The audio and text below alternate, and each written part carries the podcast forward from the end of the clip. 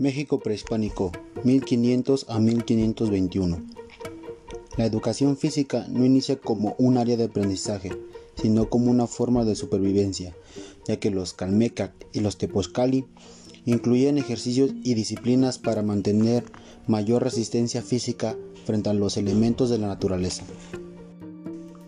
Uno de los mejores aportaciones fue el canto, ya que en esta época era muy utilizado durante los juegos. Época colonial, 1521 a 1821. El ejercicio físico fue practicado por diversión y entretenimiento por los españoles. Época posrevolución, 1801. Se decreta y caracteriza la educación física por la enseñanza a niños en secundaria, comprendiendo ejercicios gimnásticos, higiene, comida y aseo de vestido. 1867. Inicia la educación física en su modalidad de gimnasia, con base en la educación integral.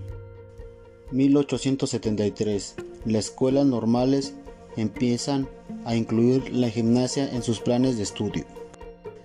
La escuela normal de profesores empiezan a considerar la gimnasia y ejercicios militares uso importante en la salud.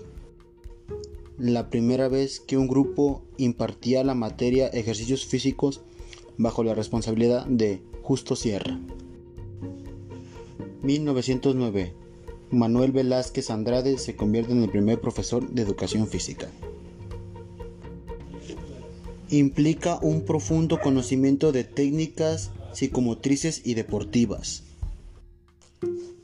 La educación física inicia con la creación de su departamento en la Secretaría de Educación Pública bajo el mando de José Vasconcelos con escuelas de instrucción elemental y superior para la formación de especialistas en el desarrollo físico en 1936, los cuales fundamentaban la higiene y el ejercicio gimnástico.